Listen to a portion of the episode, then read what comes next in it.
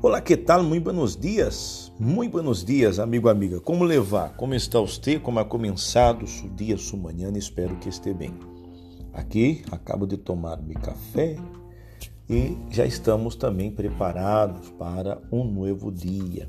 Hoje estamos no desafio de número 17. El amor cultiva la intimidade.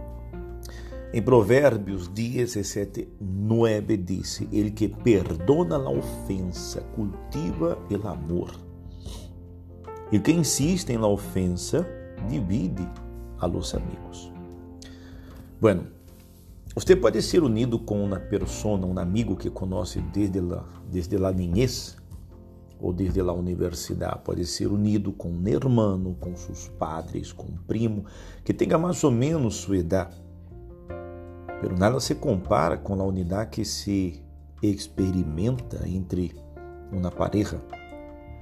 O matrimônio é a relação humana mais íntima. Com certeza vas a concordar comigo. Por isso, lo necessitamos tanto. Cada um de nós outros chega à vida com um hambre inato por ser conhecido, amado e aceitado. Bueno, quando se trata de relacionamento, e nesta grande bendição também já se seu maior peligro. Alguém que no, nos conhece a fundo pode amar-nos com uma profundidade que jamais imaginamos ou pode ir-nos de maneira tal que nunca nos recuperemos del todo.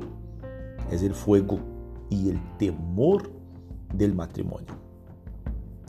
Se o lugar não é considerado um lugar seguro, os dois se verão tentados a buscar essa segurança em outra parte. Então, aqui é onde se deve observar bem, porque há matrimônios que se acabam, se destruem, não? justamente por isso. É...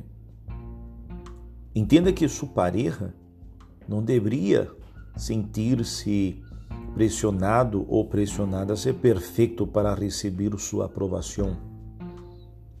Não teria que andar com tanto cuidado, onde deveria sentir-se em liberdade de caminhar com soltura. A Bíblia disse: "Em el amor não há temor, sino que el amor perfeito echa fuera el temor."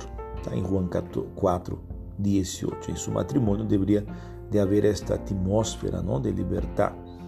Há que admitir que é um tema delicado. O matrimônio ha descargado o bagaje de outra pessoa sobre sua vida. Mas assim, e muitos eh, matrimônios han tenido esta dificuldade justamente por la falta de esta intimidade entre os dois, sabe? É difícil quando em um casamento, em um matrimônio, há segredos? Será que seria isto necessário? Será qual, qual a qual é o temor de que minha esposa, por exemplo, agarre meu telefone para ler os mensagens, já que eu não estou fazendo nada de malo? E qual seria o temor de minha esposa se eu lhe tomar o telefone para saber o que há ou para ver, simplesmente toma para ver algo em internet, enfim. Qual seria o temor se não hace nada malo? Ou seja, então, quando existe esta, estes secretos, bueno, é aí onde vive a desconfiança. É, amigo, amiga. E quando há esta desconfiança no matrimônio, a coisa se complica bastante. É, então, há que existir esta intimidade. Hum?